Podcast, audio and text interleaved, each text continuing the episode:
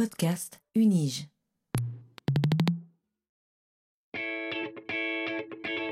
Learning from Data, le podcast sur la science des données à l'Université de Genève.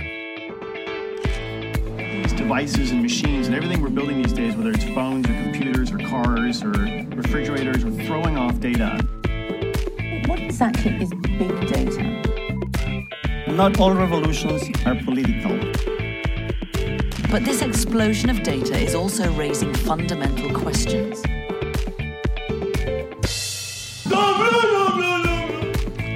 Bienvenue dans ce quatrième épisode de Learning from Data, le podcast qui plonge dans les recherches de l'Université de Genève et surtout dans leurs données, en compagnie de ceux qui les explorent. Ce podcast vous est proposé par le Centre de compétences en sciences des données. Je suis Guy Kahn et serai votre guide dans ce monde fascinant de l'analyse des données. Dans l'épisode d'aujourd'hui, je vous propose d'aborder la science des données en tant que connaissance. Comme nous avons déjà eu l'occasion de le voir, utiliser les outils et les méthodes de la science des données permet bien souvent d'ouvrir de nouveaux champs de recherche, mais également, dans bien des cas, d'apporter un nouveau souffle sur l'étude d'objets pourtant déjà largement explorés. Or, pour pouvoir utiliser ces outils et méthodes, encore faut-il que ceux-ci soient disponibles et donc développés, testés et améliorés sans cesse. Et c'est à ce travail complexe et incontestablement indispensable que s'attellent quotidiennement de nombreuses chercheuses et chercheurs. Dans cet épisode, nous allons nous intéresser aux sciences statistiques, tant les approches qu'elles développent sont au cœur de la science des données. On présente d'ailleurs parfois la science des données comme l'enfant des sciences statistiques et des sciences informatiques. Et je vais me permettre de filer cette métaphore encore un peu, car je suis sûr que cela fera plaisir à tous les parents qui nous écoutent. Je pense que nous verrons dans cet épisode qu'il est souvent bien utile de se référer à ses parents, tant leur expérience et leur savoir-faire peuvent s'avérer précieux. Et pour parler sciences statistiques avec nous aujourd'hui, nous avons le plaisir d'accueillir la professeure Maria Pia Victoria Fesser. Bonjour Maria Pia. Mais bonjour, Comment allez-vous? Je vais très bien, merci. Excellent. Maria Pia, vous êtes professeure ordinaire à la Geneva School of Economics, rattachée au Research Center for Statistics. Vous aviez rejoint initialement la faculté de psychologie et des sciences de l'éducation en 1997, après quelques années passées à la London School of Economics, à la suite de l'obtention de votre doctorat en économétrie et statistique, pour lequel, soit dit en passant, vous aviez obtenu le prix international LATSIS. Depuis lors, vous avez mené de nombreux projets de recherche financés par des fonds publics et privés. Vos principaux intérêts de recherche portent bien entendu sur les sciences statistiques, mais plus particulièrement sur la méthode statistique et sur son application dans différents domaines, dont l'économie, les sciences de la vie et les sciences sociales. Vous avez publié plus d'une trentaine d'articles en peer review dans des revues de référence en statistique et en économie, en livres et plusieurs chapitres d'ouvrages. Et en parallèle à cet investissement dans la recherche, vous êtes également activement investi dans le développement de notre université en fondant deux programmes de master en statistique et en business analytics, en programme de doctorat en statistique et un institut en statistique également, celui auquel vous êtes actuellement rattaché. Vous avez actuellement, vous avez également occupé une position de doyenne de la GSM pendant plusieurs années, durant lesquelles vous avez notamment amorcé le processus d'accréditation et dirigé la mise en place d'un partenariat public-privé pour soutenir le master en Business Analytics. C'est bien cela, Maria Pia? Euh, oui, oui, tout à fait. Ça, ça fait bizarre de le recevoir comme ça en si résumé, mais j'aimerais quand... étourdissant. mais j'aimerais quand même préciser que depuis l'année dernière, je ne m'occupe plus que de recherche avec une équipe de doctorants et de postdoctorants. euh, des collaborateurs locaux et internationaux, ainsi que j'ai pris le challenge cette année de, ou le défi de me mettre à la préparation d'un nouveau cours euh, de base en analyse statistique ou introduction to data analytics. Même si cela représente beaucoup de travail d'investissement, ça fait quand même beaucoup de bien de revenir aux sources de mon métier. Ah, ça j'imagine, ouais. Et avant de se lancer justement plus en avant dans vos recherches, parce que celles-ci vont occuper une grosse part de notre émission aujourd'hui, euh, je voudrais revenir brièvement sur cette métaphore parentale présentée en introduction.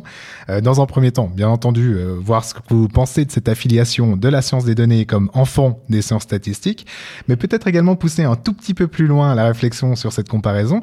Et je mentionnais qu'il était important d'écouter ses parents, ce qui, dans le cas qui nous intéresse, revient à revaloriser la recherche fondamentale en statistique dans ce qu'elle peut apporter à la science des données. Et une telle posture sous-entend toutefois que cette expérience puisse être- transmise. Et donc se pose plus précisément la question de la manière dont la statistique est enseignée. Parce que, à ce titre, j'ai l'impression que, la nette impression que nous assistons à une sorte de renouveau, à une forme de dépoussiérage finalement, si je peux me permettre. Et à ce que j'ai compris de nos rencontres précédentes, cette évolution vous tient particulièrement à cœur. Bah oui, euh, vous l'avez bien euh, dit. Effectivement, c'est tout un historique euh, que l'évolution de la statistique et avec l'avènement du ce qu'on pourrait mettre, tout ce qu'on pourrait mettre dans le big data, on, on a, on a le devoir de remettre en question un peu comment nous transmettons nos connaissances. Et je pense que c'est pour la statistique ou les sciences statistiques, c'est vrai, mais c'est aussi vrai pour d'autres euh, disciplines.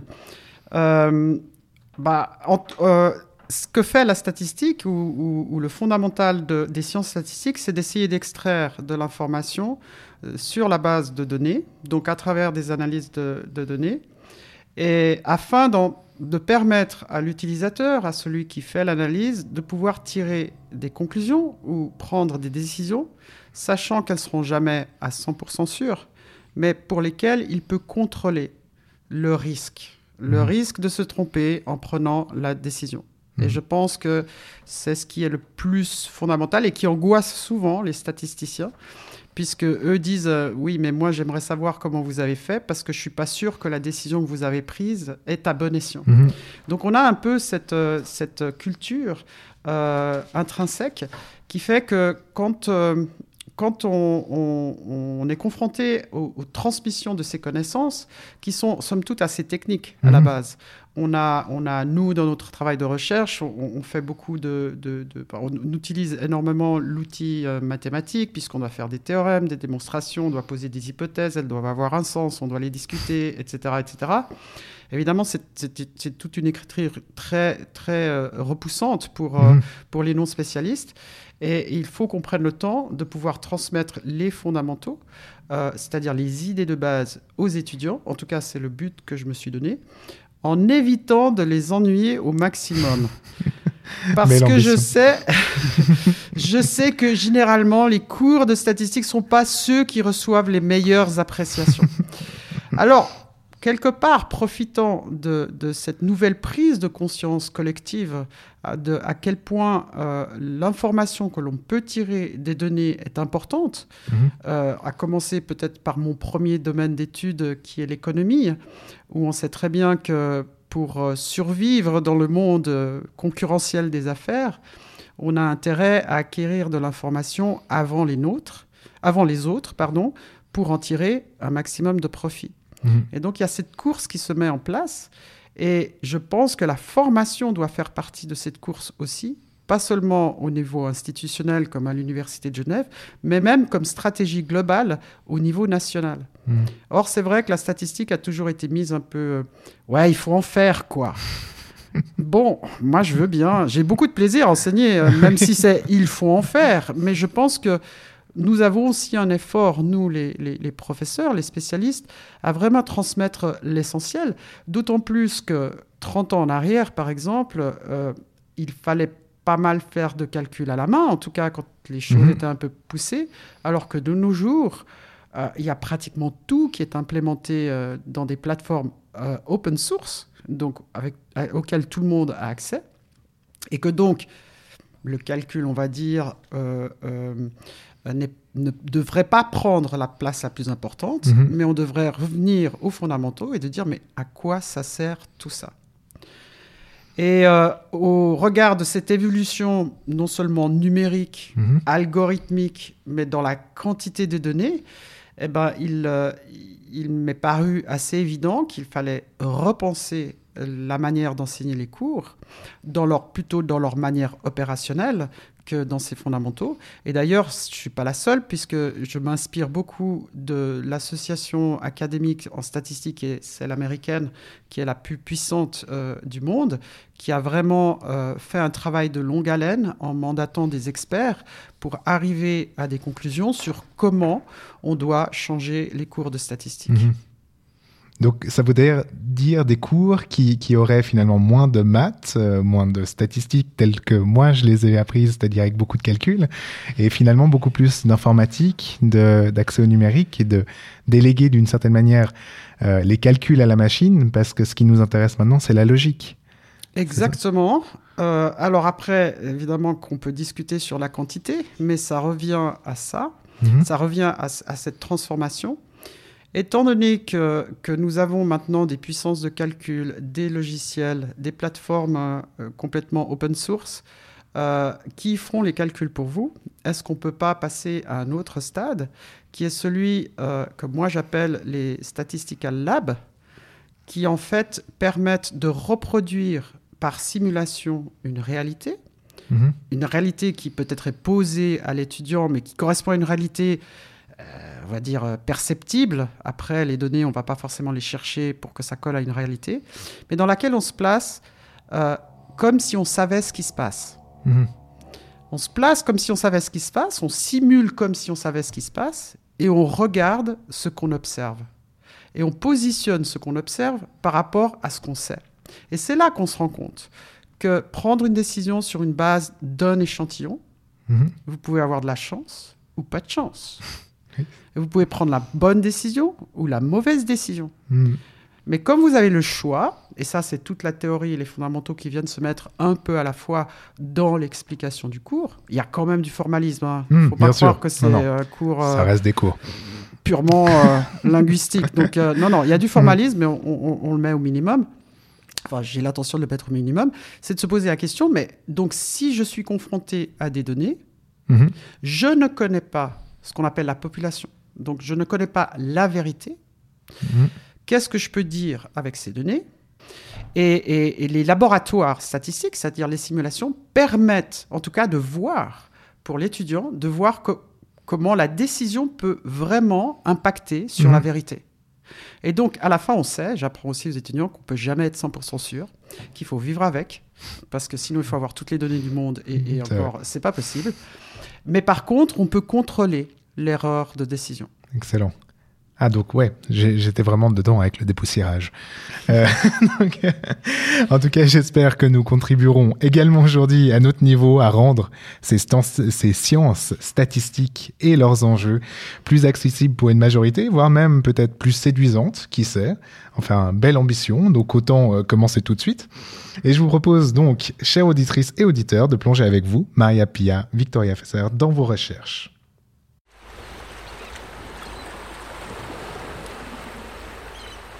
Bon, on y va?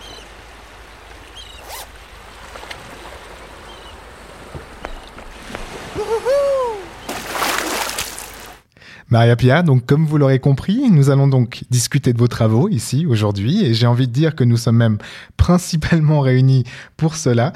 Et pour ce faire, dans cette émission, j'ai pris l'habitude avec mes invités de, de- de partir de leurs euh, premiers travaux de recherche, euh, en ceci qu'à mon sens, les interrogations qui sont placées au centre de la thèse de doctorat durent bien souvent bien au-delà de ce simple premier intérêt ou peut-être pas.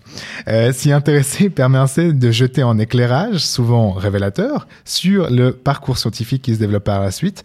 Et votre thèse de doctorat, à vous, s'intitulait euh, Robust Method euh, for Person- Personal Income Distribution Models.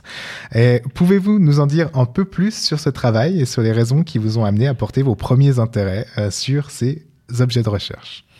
Mais bien sûr, avec plaisir. Alors peut-être que moi, je, ne suis pas comme euh, la plupart. Euh, je me suis un peu éloigné de mes origines de recherche, à, part le fait que je continue à faire de la recherche en statistique dite fondamentale ou méthodologique.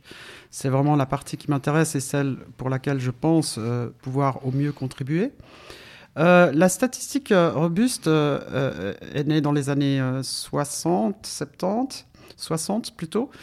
Et euh, elle, a, elle avait le vent en poupe euh, dans les années 80. Et Mhm. puis, c'est à peu près au moment où j'ai commencé ma thèse. Enfin, je l'ai commencé dans les fins des années 80. Et euh, évidemment, je suis tombé sur mon directeur de thèse qui, qui m'a proposé de, de, de, de, de- de développer euh, dans cette direction. Et euh, je pense que c'est pas moi qui ai vraiment choisi Mhm. le sujet, et je pense que c'est une très bonne chose d'ailleurs, euh, dans le sens où, euh, comme étudiant, on n'a pas forcément la vision de ce qui vaut la peine d'être développé ou pas. Mhm. Alors j'avais quand même, euh, je finissais des études en sciences économiques, plus précisément en économie, et je me dirigeais clairement dans la statistique, qui était quand même mon choix de dé- départ. hein. Mhm. C'est vrai que moi j'ai toujours adoré les maths. D'ailleurs j'ai commencé en maths. euh, euh, à la rentrée universitaire, puis après je me suis dit que je voulais un peu plus de concret. Donc j'ai choisi l'économie, et euh, qui est certainement plus concret que, que les maths, peut-être moins concret que d'autres disciplines. mais mais euh, et, et- et je voulais quand même avoir un regard dès le départ, et ça c'est peut-être une caractéristique que je n'ai pas lâchée tout au long Mhm. de ma carrière, c'est que dès le départ, j'étais d'accord de faire de la théorie, mais dans un but précis Mhm. dans un but appliqué. Et c'est vrai que j'étais intéressé par euh, tout ce qui est euh, l'économie des inégalités, de la pauvreté. Et, et la seule chose que je pouvais faire, c'était du côté de la mesure. Mhm. C'est-à-dire euh, comment je peux améliorer les outils d'analyse de données pour pouvoir pour permettre aux économistes d'ensuite faire des analyses et d'en tirer des conclusions qui sont bien méta supérieures à juste la simple analyse de données. Mhm. Et euh, cette théorie de la statistique robuste est née, est née du, du- du- du postulat ou, ou de l'axiome ou, ou- ou- ou de, de l'idée simplement. C'est que lorsqu'on fait une analyse de données, on, on suppose quand même certaines caractéristiques de, de- de- de comment elles ont été générées. Mhm. Donc si vous prenez une distribution de revenus, qui est souvent la base de la mesure des inégalités, vous savez que quand ce que vous observez n'est pas une distribution comme certains pourraient la connaître, une forme de Gauss, une forme de cloche, Mhm. etc. Il y a toujours de la symétrie dans les grands revenus, etc. Bon, ça c'est pour faire simple. Après, euh, vous pouvez mettre plein de, d'hypothèses différentes, vous pouvez conditionner, etc.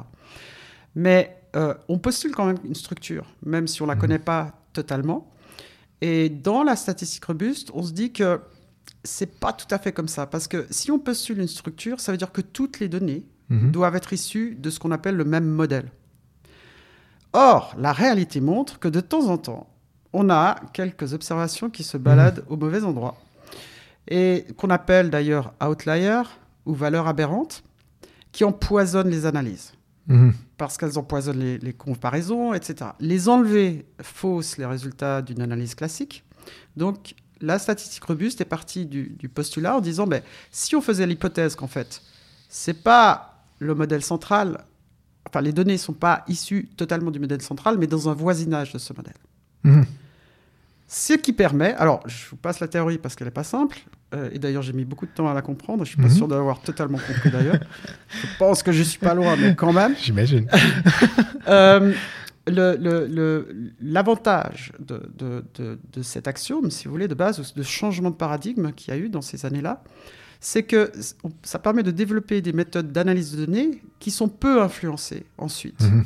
par ces potentielles données aberrantes, par exemple, ou par ce qu'on appelle aussi des petites déviations. Donc, euh, ces petites perturbations Mhm. qui sont souvent dues à des erreurs de mesure ou à des, des, des- des typos, des choses comme ça. Ou alors, même si elles sont légitimes, elles concernent tellement peu, une infime partie des personnes, Mhm. que vous n'avez pas envie qu'elles déterminent tout, quoi. Bien sûr.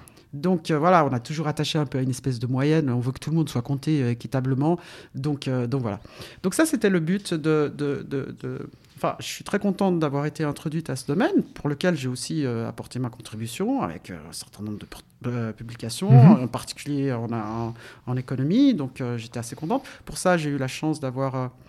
euh, de pouvoir collaborer avec un professeur d'économie de la London School of Economics. Euh, et puis avec lui, on a, on a quand même sorti euh, deux, trois articles qui, qui ont eu un certain impact. Et, et donc je, je, je lui en suis euh, gratifiant parce que moi j'étais la, la, la nouvelle étudiante. Je connaissais, enfin je connaissais l'économie comme un étudiant peut la Mhm. connaître, mais pas en tant que chercheur. Et donc cette collaboration, je trouve qu'elle était...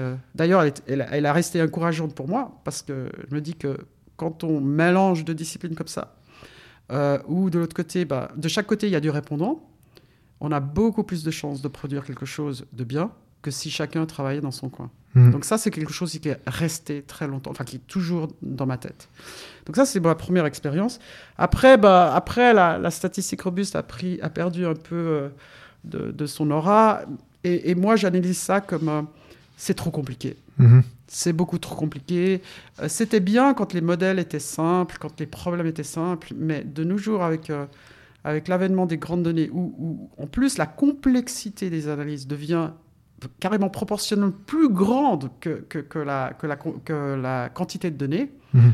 euh, ces méthodes sont plus appropriées parce qu'on a un problème de, de praticalité. On peut faire de la théorie. Alors en statistique, ce qui est beau, c'est qu'on peut faire toute la théorie qu'on veut.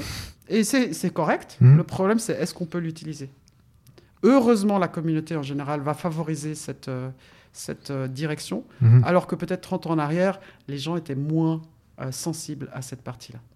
Et c'est pour ça que j'ai voulu aussi, j'ai pris la décision de réorienter mes recherches. Par contre, quelque chose qui vous a jamais lâché, c'est cette question d'application et de volonté de véritablement ancrer les statistiques dans leur forme, enfin dans leur forme appliquée. Et, et je me demandais si vous aviez euh, peut-être quelques cas concrets euh, maintenant à, à à nous présenter, mais très rapidement, hein, juste pour euh, offrir un petit peu à nos auditrices et auditeurs euh, en, en- en petit.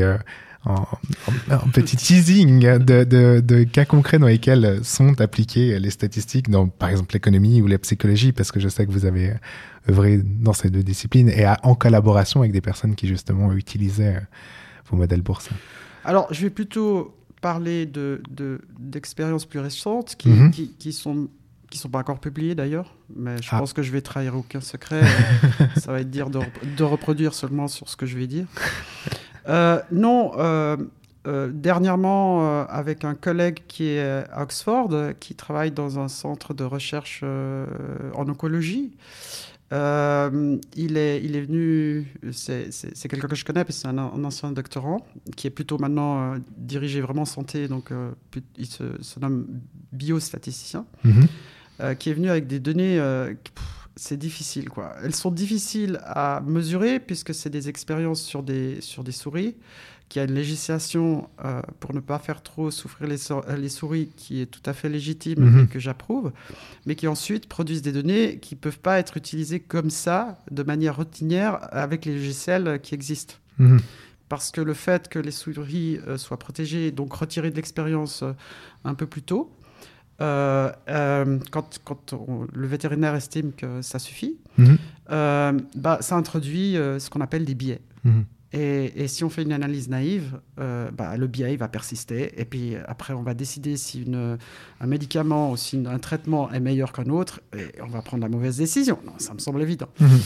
Donc ça, c'était un challenge. Et, et- et là, euh, avec un autre collègue ici à Genève, on, on est en train de développer des méthodes qui, qu'on essaye d'être le plus large possible pour justement éviter de, de passer par une approche classique pour développer des- ce qu'on appelle des estimateurs qui sont très compliqués à mettre Mhm. en place, très difficiles à calculer, mais par une approche un peu maligne qui peut-être fait perdre un peu peut-être ce qu'on appelle la variabilité, mais vraiment c'est Mhm. marginal, mais qui permet le calcul très rapide d'une solution fiable.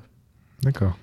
Alors voilà, je suis contente. Ah oui. J'aide, j'aide un peu les petites souris. Et puis en plus, quelque part, quelque part, je, je me dis que on peut aussi contribuer. J'a- J'avais eu déjà des discussions euh, quand, quand j'étais doyenne au niveau du, du rectorat. C'est qu'il y a toujours cette, euh, cette problématique de, de- de savoir comment est-ce qu'on peut minimiser l'expérimentation euh, animale. Mhm. Mais les statisticiens peuvent apporter quelque chose. Parce que si on nous dit que ça, c'est le challenge, comment est-ce que vous pouvez arriver à une réponse? Qui soit admissible dans la pratique, Mhm. mais que vous, euh, et vous devez optimiser sur la taille de l'échantillon Mhm. Qu'est-ce que vous proposez? Nous, on a les outils techniques pour proposer ce clair. genre de choses. Ça, ça offre une autre transition, enfin, une question que, que j'imaginais, c'est finalement, on parle beaucoup à l'heure actuelle du, du, du big data, et bien sûr les approches statistiques euh, peuvent offrir des outils euh, cruciaux pour extraire de la valeur de ces, de ces grands ensembles qui apportent une immense complexité dans leur analyse, mais ce qu'on peut parfois oublier, c'est que une bonne méthode statistique, et c'est ce que vous montrez là maintenant, c'est qu'elle permet également de dégager des enseignements d'ensemble de données beaucoup plus petits, mais également de, de, à apprendre de données qui sont parfois manquantes et qui, juste, cette question de missing data, c'est justement une des dimensions de vos recherches. Et est-ce que vous pouvez nous en dire peut-être un peu plus sur ces questions-là? Alors, je peux dire une chose Tout ce que vous sur, l'évolution euh, de la statistique euh, qui est devenue euh, plus computationnelle, en Oui. tout cas en ce qui me concerne et ce qui concerne beaucoup, beaucoup de chercheurs. Et puis sur le, le traitement de tout ce que je pourrais appeler des caractéristiques non désirables des données. Hmm, Bien sûr. Alors, moi, j'ai commencé avec euh, la problématique de la possibilité d'avoir dans les échantillons des erreurs grossières, Mhm. des observations grossières, qui des fois sont hyper difficiles à détecter, surtout quand vous prenez des mesures sur plusieurs variables, euh, disons en dimension euh, 10, Mhm. vous ne pouvez pas visualiser euh, un objet en dimension euh, 10, vous pouvez le visualiser en dimension 3. Il paraît qu'il y en a qui arrivent en 4, moi j'y arrive pas. Mais en plus, donc vous ne voyez pas quels sont Ah. les points qui sont en dehors peut-être de, de la masse des données. Donc il faut des méthodes automatiques. Et donc ça, j'étais déjà sensibilisé au niveau, Mhm. sensibilisé au niveau de ma thèse, de mon doctorat. Et puis ensuite, après, bah, si on travaille un peu avec euh, des, des- des chercheurs d'autres disciplines, euh, dans ce qu'on pourrait appeler les, les- les sciences expérimentales, voire même observationnelles, euh, bah, ils vous disent Mhm. Ouais, mais moi j'aimerais bien appliquer ta méthode, mais, mais, mais j'ai des, j'ai des données censurées, j'ai des données manquantes, j'ai- des, des, extrêmes, des valeurs extrêmes, je fais quoi? Donc forcément, euh, Mhm. quand on, on- on voit cela, eh ben, ça, nous, ça nous demande, si, si la méthode n'existe pas, bah, il ne faut pas, faut pas croire qu'on invente tout tous les jours, hein. Mhm. Il y a plein de choses qui existent.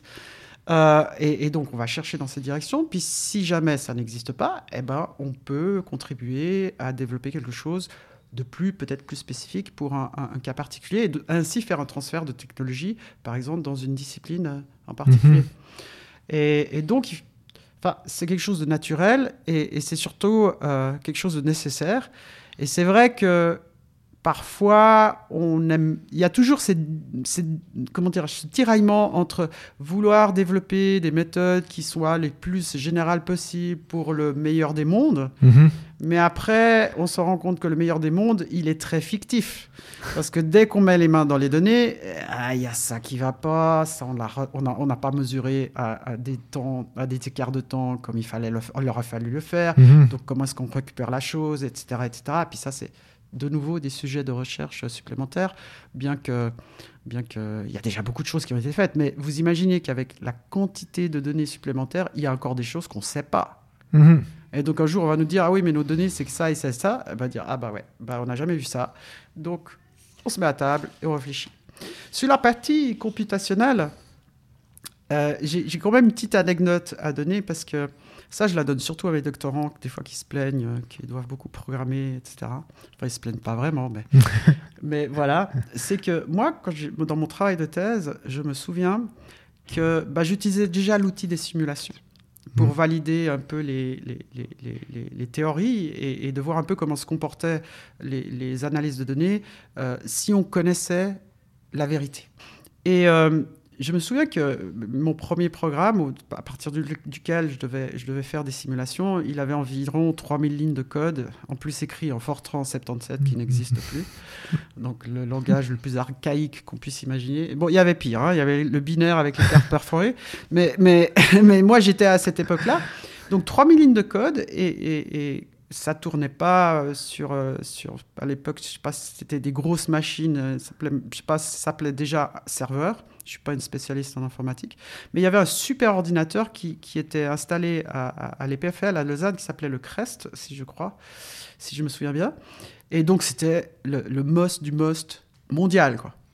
Eh ben, en une semaine, j'ai épuisé les 24 heures de CPU, l'accès mémoire. Euh, euh, J'avais même pas fini mes simulations. J'ai même eu un coup de fil, mais vous êtes en train de tour- faire tourner en rond les, les, les- les boucles. Non, non, non, non, pas du tout. Ça, j'ai besoin de ces. Bon, bref, après, on s'est arrangé. Alors que maintenant, le même programme, il fait peut-être une vingtaine de lignes de code, évidemment avec des langages de de programmation beaucoup plus évolués. Et, et- et- et surtout, il prend une seconde. Donc, c'est pour donner la dimension de l'évolution. Là, on parle de puissance de calcul. On parle aussi de, langage de programmation, mais aussi de puissance de calcul. Mais par contre, donc l'évolution est juste spectaculaire. Mhm. Par contre, mon expérience montre que la complexité des demandes d'analyse de données, Mhm. qui implique des complexités d'ordre d'analyse numérique, je parle même au niveau mathématique, hein, Mhm. évolue beaucoup plus vite que l'avancement de l'accès la, de la, de l'accès à la mémoire ou de la vitesse de calcul. Ce qui m'amène à dire, il faut qu'on change quelque chose. Parce Mhm. que si la vitesse de calcul n'arrive pas à nous rattraper, on ne va pas y arriver. quoi. Donc c'est un peu l'enjeu de mes nouvelles recherches. C'est-à-dire peut-être sortir un peu de cette idée, il faut faire les choses optimales comme les, les, les mathématiciens le font. Ça, c'était un peu la mentalité d'il y a 30, 40, euh, voire 50 années en arrière. Mhm. Ah, il faut toujours qu'on trouve le truc optimal et tout. Oui, mais les gars, s'il n'est pas calculable, on va quoi L'encadrer? Hmm. On va rien pouvoir en faire. Donc peut-être qu'il faut baisser un peu le niveau des exigences, mais pour qu'on puisse utiliser ces méthodes avec des temps raisonnables, puisque le- la vitesse de calcul va jamais rattraper la complexité des modèles. En tout cas, c'est un axiome que je Mhm. pose et que j'ai observé jusqu'à présent. Alors, je ne sais pas si c'est clair, mais en tout cas, c'est ce qui explique un peu un changement de, stratégie de ma part. Non, c'est très clair. Merci beaucoup. Et euh, justement, cette ouverture sur les statistiques computationnelles, euh, tout à fait passionnant. Et je pense qu'on aura même aussi l'occasion peut-être d'y revenir après quand on parlera de vos futures recherches. J'imagine, sans vouloir. on euh, verra. On verra touche. Mais avant ça, déjà, Maria Pia, je vous remercie sincèrement de nous avoir emmenés avec vous dans cette passionnante pré- euh, présentation de vos recherches. J'espère vraiment que cela aura permis à nos auditrices et auditeurs de mieux comprendre les apports et enjeux traversant la recherche fondamentale en sciences statistiques et qui sait peut-être de changer leur regard sur elle. En tout cas, moi, euh, bah, je vous le dis sans, hésita- sans hésitation, je suis euh, conquis. Et avant d'enchaîner sur la seconde partie de ce podcast, qui va s'orienter justement, comme je le disais, sur l'avenir et sur vos futures recherches, je vous propose de prendre le temps d'une petite pause au travers d'un interlude musical. Comme vous le savez, je demande généralement à mes invités de proposer un morceau qu'elle ou il apprécie particulièrement. Et Maria Pia, pourriez-vous nous dire ce que nous allons écouter aujourd'hui? Alors, aujourd'hui, j'ai proposé d'écouter un morceau euh, du mystère des voix bulgares. Ok, on va enchaîner dessus et après on vous écoutera sur les justifications de ce choix.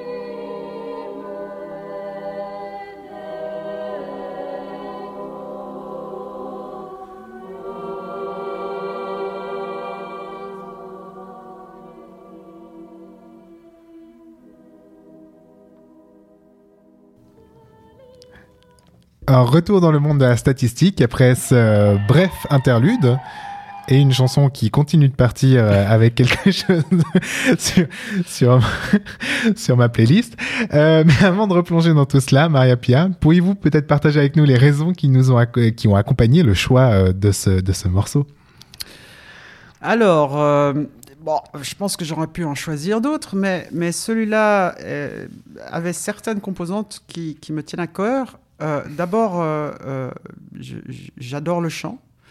Euh, quand j'étais euh, plus jeune, je, fais, je, faisais partie euh, d'un chœur qui s'appelait le Motet de Genève et j'ai eu plusieurs fois la chance de pouvoir chanter, que ce soit au Victoria Hall ou dans d'autres mmh. salles de spectacle, etc. Mais je préfère encore plus le chant a cappella où la pureté des voix, euh, euh, quand elles sont bonnes, alors c'est pas le cas de la mienne, mais, mais, mais, en tout cas de ces femmes-là, euh, est mise en avant et, et, et, et, encore plus lorsque vous avez une musique euh, qui est, qui est on va dire, moins conformiste, mais plus dissonante, mmh. comme celle des, des, des, des femmes, des, euh, les, la voix des, des la voix des femmes bulgares. Non, c'est plus, je me souviens plus. Le mystère des voix ouais, bulgares. Le mystère des voix bulgares, merci.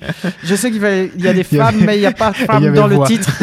Alors, en plus, petit clin d'œil, ce sont des femmes. C'est vrai que le, les problèmes d'égalité, j'ai beaucoup, j'ai beaucoup, euh, je me suis beaucoup engagé au, au niveau de l'université pour, pour essayer de, de, de favoriser. Euh, euh, la progression des femmes, donc ça c'est un petit clin d'œil.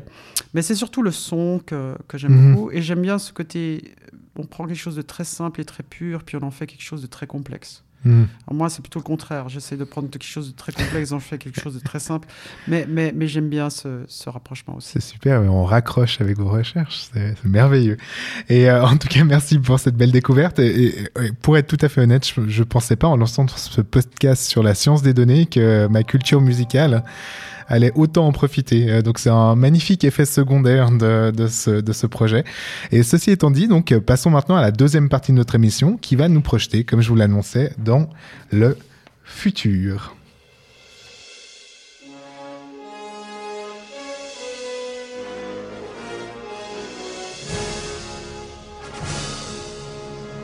Le futur de la recherche.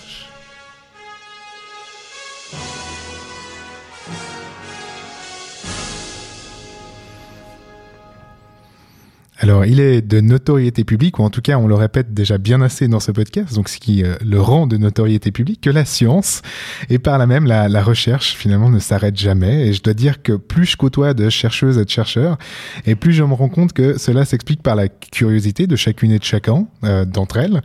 Et j'imagine que vous ne dérogez pas à la règle, Maria Pia, et que de nouveaux champs d'interrogation se dévoilent à vous en permanence, tous les jours, j'ai envie de dire.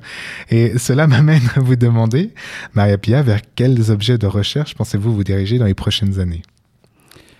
Alors, j'ai pas encore un plan très précis de comment on va évoluer, mais je sais que, enfin, je peux dire que depuis, euh, depuis euh, plusieurs années maintenant, enfin, en tout cas, à partir de, de, la fin de mon mandat de doyenne, où j'ai repris euh, la recherche, qui a été quand même un sacré investissement parce que j'ai dû me mettre à la page, Mhm. mmh. j'ai dû refaire des voyages pour aller parler à des gens, regarder un peu ce qui se passait autour de moi, qu'est-ce qui était trendy, pas trendy, bon bref, qui, quels étaient les nouveaux enjeux et tout. J'ai eu la chance aussi de pouvoir euh, bénéficier de collaborations euh, qui, qui, avaient été un peu inter interrompues. Et un domaine qui m'intéresse beaucoup, euh, aussi au vu du big data, mais pas tout à fait sous la forme qu'on connaît actuellement, et qui va plutôt dans, dans, dans ce qu'on pourrait appeler les sciences euh, dites expérimentales, Mhm. voire même corrélationnelles. Bon, ça c'est encore un peu mystérieux pour moi d'un point de vue technique, hein. Euh, euh, mais ça m'intéresserait aussi. C'est tout ce qu'on appelle les, les, les, problèmes ou les, les situations à, à haute dimension. Euh, c'est encore au balbutiement euh, de la recherche. En tout cas, euh, on va dire méthodologiquement, c'est encore au balbutiement. Il y a plusieurs directions de recherche. On ne sait pas laquelle va, va encore euh, dominer dans le futur ou prendre plus de place. Je pense qu'il y aura de la place pour tous, mais, Mhm. mais, mais, mais on est un peu en train de chercher tous dans cette direction. Et ça concerne les cas où, bon, c'est un peu technique, Mhm. mais, mais c'est quand vous mesurez un très grand nombre de caractéristiques sur très peu de personnes. D'accord. pour ceux qui ont fait, euh, parce que justement les mesures coûtent cher, Mhm. elles sont pas accessibles, etc. Donc on peut imaginer, par exemple, je pense que tout le monde peut comprendre que dans cer- certaines études médicales, où maintenant les machines sont à la pointe, on peut, on peut décortiquer euh, le code génétique des personnes, ou voire même ce qu'on appelle les omics, c'est-à-dire les réactions au code gé- génétique, Mhm. euh, que ce soit dans les protéines ou dans d'autres euh, matières. Et j'espère que je ne dis pas trop de bêtises parce que c'est pas du tout, du tout mon. Mais je sais que je vois passer des, des données ce, de ce type où on peut récolter facilement 100 000, 200 000, etc. par patient Mhm. mais que peut-être si on étudie par exemple des maladies qui sont assez spécifiques ou à des stades de, de- de développement différents, euh, euh, bah, on n'a pas trop de patients à disposition parce que Mhm. souvent c'est intrusif, il faut prendre des prélèvements, etc. Puis on ne peut pas toujours les prendre, etc. etc. Donc ça c'est un paradigme, on va dire, Mhm. où euh, tout ce qui- tout ce qu'on connaît ne fonctionne pas. Parce qu'une des hypothèses de base, c'est qu'on a toujours plus de- d'observations, plus de sujets Mhm. que de caractéristiques qu'on pourrait évaluer. Sinon, on a un problème euh, d'i- d'identifiabilité et donc on n'a pas assez d'informations. Donc il faut réduire ces Mhm. dimensions. Alors, la réduction des dimensions est un vieux problème qui existe depuis longtemps, mais avec la complexité des données de jour, ils sont plus adéquats. Donc moi, j'essaye de, de, de, de- m'intéresser à ce genre de choses. Alors peut-être pas dans les super ultra high dimension, euh, dimensions, Mhm. mais déjà dans les cas où les dimensions sont suffisamment grandes pour que ce que vous faites dans un logiciel, et si vous faites une simulation pour vérifier si les résultats Mhm. corroborent, vous allez voir que c'est assez à côté de la plaque. D'accord. Parce que les techniques statistiques telles qu'elles ont été développées, elles ne, elles ne sont pas adéquates dans, dans ces domaines-là, enfin dans, dans ces situations-là. Et pourtant, c'est énorme, quoi. Et toutes les sciences expérimentales euh, utilisent ces méthodes. Et, et- et- et surtout, bah, les sciences médicales, et quelque part, avec l'âge vieillissant, je me dis que j'ai intérêt à travailler un peu là-dedans parce que peut-être ça va me rapporter quelque chose par la suite. Ah. Donc, Peut-être. en bout potentiel. Merci beaucoup Maria-Pia et surtout d'avoir partagé avec nous euh, bah, en, exclusivi- en exclusivité j'ai envie de dire les, futurs horizons de votre recherche. Et euh, ça va nous amener à la dernière partie parce que comme vous le savez la, la mission du centre de compétences en sciences des données est de fédérer les compétences et initiatives de l'université de Genève en matière de sciences des données dans le but de favoriser l'émergence de recherches innovantes. Et c'est pourquoi je vous propose maintenant de profiter de ce podcast pour procéder à un appel à collaboration. C'est l'heure du point de rencontre. Alors, Maria Pia, ce que je sais, vous êtes déjà investi dans de nombreuses collaborations interdisciplinaires et comme nous l'avons vu, c'est d'ailleurs le propre des statistiques, des sciences statistiques, ou en tout cas de la manière dont vous, vous les vivez de manière très appliquée, de mettre ces méthodes au service euh, d'autres disciplines. Mais d'aventure, si vous souhaitiez explorer de nouvelles collaborations, ce serait, je pense, le bon espace pour en faire part. Euh, et Maria Pia, est-ce que vous souhaiteriez profiter de ce podcast pour lancer cet appel? Alors, déjà, je vous remercie de m'avoir accueilli aujourd'hui. Avec plaisir. Parce que c'est vrai que les sciences stati- statistiques, qu'on appelle, aussi la statistique, euh, elle est, elle est, elle est jamais populaire. euh, Et à mon avis, c'est qu'elle n'est pas très comprise. Et que beaucoup d'étudiants ont été traumatisés dans leur cours, ce qui n'aide pas. Donc, euh, donc euh, voilà, moi, je, je pense que je suis plus là pour essayer de, de, de, de la rendre un peu plus euh, concrète. J'espère que, que, que j'ai un peu réussi dans cette direction. En tout cas, je peux vous dire que c'est passionnant. Euh, que, évidemment, ce qui nous passionne encore plus, en tout cas moi personnellement, c'est quand je peux vraiment apporter quelque chose. C'est-à-dire ce qu'on pourrait dire a de l'impact. Parce que faire de la théorie pour faire de la théorie, on peut le faire. Mais c'est beaucoup moins fun que se dire bon, je fais, je fais ce type de théorie parce que je sais que je vais avoir en face de moi quelqu'un qui va l'utiliser concrètement pour un problème qui a de l'importance dans son domaine. Mhm. Donc, si vous avez euh, parmi vous, euh, vraiment, vous êtes un peu coincé parce que, ben voilà, vous avez tous les conseils et, et que vous sentez que c'est pas comme ça qu'il faudrait analyser les données, ce qui serait déjà pas mal. hein. Mhm. Déjà Moi, bon je suis à disposition. les gens de mon équipe sont à disposition parce que parfois, c'est juste, euh, c'est juste une histoire de, de, de- d'un petit temps. Mais des fois, si on réfléchit plus, on se dit ah ouais ouais non non, faut repenser la chose là. Mhm. Alors c'est jamais fait en une semaine, ça prend du temps. Mais si c'est un problème important, euh, nous, on le fait. Très bon. Très très bien, très bien, très, très bon à savoir surtout. Euh, merci beaucoup euh, Maria Pia. Donc j'espère que ce, cet appel est passé auprès de toute la communauté universitaire euh, genevoise et peut-être bien au-delà, qui sait, qui nous écoute? Euh, nous approchons de la fin, donc merci beaucoup, euh, sincèrement, Maria Pia, euh, Victoria Fesser, d'avoir accepté de vous joindre à nous pour ce quatrième épisode de Learning from Data et d'avoir partagé avec nous votre connaissance intime des sciences statistiques. J'espère que cela a permis à nos auditrices et auditeurs de jeter un nouveau regard sur cette discipline ô combien indispensable. Encore une fois, on se consolera de cette séparation en vous invitant toutes et tous à vous diriger vers la page web de la professeure Maria Victoria, euh, Maria Pia, Victoria Fessa, si vous souhaitez retrouver les références des recherches dont nous avons parlé aujourd'hui et plus encore sur le parcours de notre invité. Bien sûr, n'hésitez également pas à prendre contact avec elle si vous avez des questions ou si vous souhaitez lui proposer de nouveaux projets de recherche en envoyant un email à l'adresse maria-pia.victoria-fesser@unig.ch. Ce programme vous été proposé par le Centre de compétences en sciences des données de l'Université de Genève. Retrouvez toutes les informations y relatives sur notre page web datascience.unig.ch et là encore bien sûr n'hésitez pas à prendre contact avec nous à l'adresse ccsd@unig.ch pour faire part de vos questions, commentaires, critiques. Nous nous retrouvons donc le mois prochain pour un nouvel épisode de Learning from Data et en attendant, je vous remercie toutes et tous d'avoir suivi cette émission et je vous dis à une prochaine. Au revoir Maria Pia. Merci, au revoir. Merci, au revoir tout le monde.